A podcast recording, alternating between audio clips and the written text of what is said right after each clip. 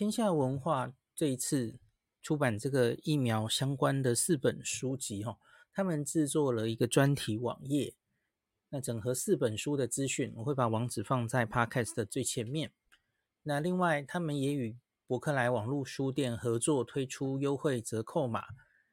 三月十四号到三月二十八号，你购买辉瑞登月任务、疫苗先锋、疫苗商战，那这三本书哦。你只要在结账点点选代码 Moonshot，呃，不用自己输入哦，你点那个优惠券，它自己会跳出来给你选。那每一本书都可以再折二十元。那从十四号到二十八号这个活动期间是不限使用次数的哦。那可是你要注意，单笔订单同品项第二本是不会累计折扣的。所以你假如是同一本书有买两本以上的需求哦。哇，那你可能要分两次以上，一个一个下单，那才可以分别折价。那我刚刚有试过哈，你假如是三本分别就是一起在同一个订单里，然后你分别选取这个优惠码的话，那每一本都可以折二十元，这是没问题的哈。那请大家可以多多利用。那我会把这个到博客来的购书链接都放在 Podcast 的最前面，给大家参考。大家好，我是林氏璧孔医师。上次跟这个连医师访问的时候，有一个题目是青少年打高端疫苗啊，到底什么时候可以过啊？那今天有一个进展哦。今天早上李冰英老师有去上那个广播节目啊，诶，他就主动爆料，那他这个说有提及啊，说高端疫苗将适应症扩及十二岁以上青少年的相关资料送审。那将青少年抗体跟成人的资料比较，但食药食药署认为不行，不会通过哈。那理由是不能免疫桥接再桥接这样子哦。那李冰英老师有说，其实他个人是不同意的啦，因为他觉得桥接再桥接是可以的。他举了一个例子嘛，他说肺炎链球菌的疫苗其实也是桥接再桥接这样哦。好，那。所以就引起了一些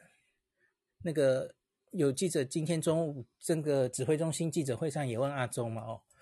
那阿中就说这个卫福部或食药署对于相关药品审查要基于一定的科学证据跟科学基础，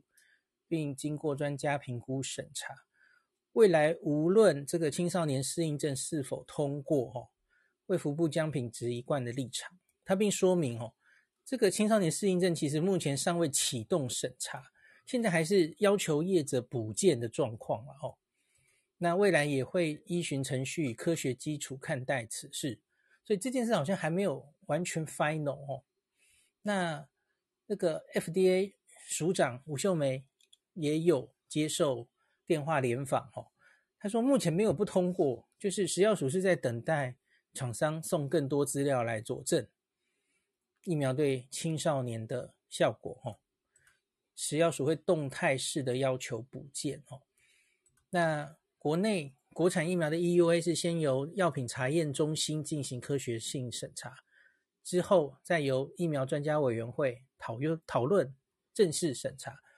目前不宜对外评论，以免干扰专家委员的审查，哦。我我不知道他这个。不宜对外评论是指李冰老师不应该评论的意思，还是他自己？我我不确定哦。好，好，可是应该这么讲呢？像上一次林医师的访问，大家其实也应该听得很清楚嘛。吼，连医师说这个资料大概很快就会出版嘛。吼，那是一个免疫桥接，那就就如同比方说 BNT 疫苗，它往青少年、往儿童，其实它也是做一个大概几千人的。免疫桥接的临床试验，哦，他他去做出来，诶，这个青少年可以达到的抗体，相比于他原本这个四万人的临床试验里面的二十几岁的人的抗体，诶，差不多哦，所以他就让他可以桥接过去了。那可是你要知道，这个以 BNT 来说的话，哦，他没有桥接再桥接的问题啊，因为他。大人的疫苗，它是直接做了一个大型的传统第三期，证明了它的有效性，哈，所以它就是，然后接下来的青少年、接下来的儿童用桥接，这个大概是现在比较已经公认可以这样做，美国也这样承认的事情哦。可是高端面临的困难，其实就是它原本就是一个用免疫桥接过的，它目前还没有第四期，对传统三期的，对不起，传统三期的临床试验的证明它的有效性哈。所以你假如已经是用桥接过的，桥接再桥接，所以会有专家们觉得这样资讯不够充分哈。那所以。因此才希望呢，大家也都知道嘛。我们上上礼拜花了那么多时间讨论哦，WHO 的资料搞不好很快就出来了哦。所以假如就只差这一些时间哦，也许在一两个月，反正也就出来了。那那个时候，假如再用免疫桥接儿童、青少年啦，对不起，青少年再用免疫桥接来过的话，那就争议会比较小。所以我个人觉得食药署这样的立场没有什么不对了哦。那我不是很确定肺炎链球菌它真的是完全只用桥接再桥接吗？因为我我知道后面当然他们肺炎链球菌是全球有做非常大型的临床试验证实它的有效性的耶，嗯，呃，这我可能还要去查资料了哦。那这个，嗯。我觉得另外一个专家们会比较犹豫的，当然就是青少年。其实这现在不是非常非常急切需要做决定的事嘛，因为台湾的青少年已经大型 BNT 就打下去啦，那个打的施打率已经非常非常高了嘛，所以他们可能就没有那么大的这个急迫感，觉得要现在通过这件事哦。我觉得这也是专家们。嗯，想的哦，我我觉得其实对于专家们，也许前面那次免疫桥接过，他们其实心里已经会有一点觉得这个有一点，嗯，呵呵，当然有很多专家是觉得完全 OK 了哦，可是我觉得终究这是一个还，嗯，全世界没有完全大家都承认哦，就是我们已经讨论这个问题已经一年多了哦，那你想想看，现在全世界到底有几个疫苗？它是完全没有传统三期，他就只靠免疫桥接，然后一一路往前冲的。最近一年其实也基本上没有很多别的疫苗了哈。可是比方说对手，高端疫苗的对手是蛋白疫苗嘛哦，那两个主要的蛋白疫苗对手都乖乖的去做传统三期啊，然后结果都出来了哈，比它还快出来哈。一个是中国的三叶草嘛，一个是上礼拜有跟大家分享过的 Sanofi 跟 GSK 的。蛋白疫苗都是做三期啊，哦，所以，嗯，虽虽然说理论上说，哎，也有也全世界有某些单位说他们可以接受某免疫调节，可是你就是没有看到几家免只靠免疫调节一直往前冲的疫苗啊，哦，那所以我我觉得也也是可以想象的了哦，那为什么这些国这些？公司还是宁愿去做第三期。我有一集曾经跟大家说嘛，吼，全世界有很多人在努力，很多疫苗厂还在努力，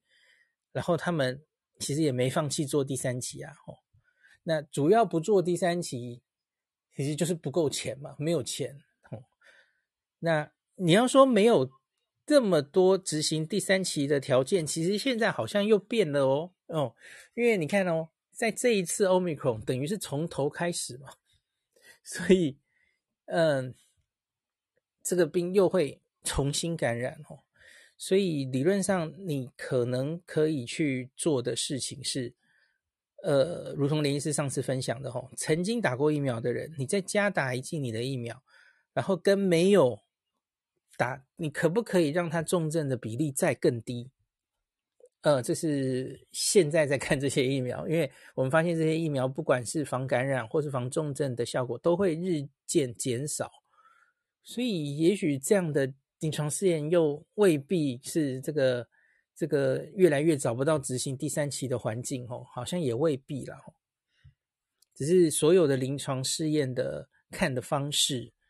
这个写执行的方式，假如完全以后就是要看防重症的话，你收案。可能特别故意要收这个 容易重症的族群等等哦，这可能都要变哦。好，我怎么扯到这来了？好，总之就是我觉得这个青少年的临床试验可能还要等等啦吼，比较可能的结果，我想应该就是如同连医师说的哦，桥接再桥接，其实有一些专家是心里有觉得不妥善的哦，所以总之我们预期大概 Solidarity 团结。临床试验也快出来了哦，那不妨就等一下，那那个时候再通过应该会更顺理成章哦。所以我觉得大家其实也不用太心急。那台湾的青少年，或是你有一些很多家长跟我说，诶，第二季想打高端，或者有些人撑到现在都没有打，我觉得其实也还好啦。你看台湾今天都零确诊了，是是有多大的急迫性？好，好像又可以等一下了嘛。特别是青少年啊。我其实本来就觉得，因为现在疫苗已经是主要是防重症而不是防感染了，所以我的立场一直是，我觉得打第三剂本来就是年长者这些族群才是比较重要的嘛。吼，我我从来都没有说过，我觉得年轻人所有人都应该去抢第三剂啊。吼，那那青少年，我是从头在去年那个时点要广泛打 BNT 的时候，其实我我还是比较持反对的意见呢。我会觉得为什么青少年一定要打呢？哈，好，所以现在到到奥密克戎时代，我觉得更是这样了哦，因为他们本来打疫苗的目的是以防重症为主的话，哦，我觉得那好像没有这么大的必要，一定需要打，那一定需要打三剂。也许打个两剂，其实就已经很够多了哦。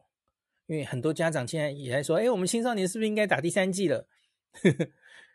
呃，儿童是不是该打？哦，我觉得这些我们就慢慢等。我相信专家应该都会继续针对这每一个题目讨论的哦。好，那今天就讲到这里。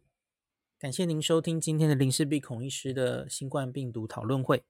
如果你觉得这个节目对你有帮助，喜欢的话，欢迎你推荐给你身边的朋友，或是在 Apple Podcast 上面留下评价，后也可以留言哦。五星好像每天都可以留哦。希望大家当我的种子教师，推广正确的新冠卫教，以科学防疫，不要只以恐惧防疫。行有余力的话，欢迎您赞助林氏璧孔医师喝杯咖啡，让我可以在这个纷乱的时代继续分享知识。努力做正确的新冠相关卫教。如果你想看到更多孔医师分享的新冠疫情相关资讯，或是林氏必发的日本旅游资讯，欢迎你加入脸书上的日本自助旅游中毒者粉丝专业。那或是我也有 LINE 的官方账号，或是 Telegram。那这一些连接都在 Pocket 前面的我的电子名片里面，可以在一个页面就看到我所有的发声管道，都欢迎您加入。那我们就下一集再见喽。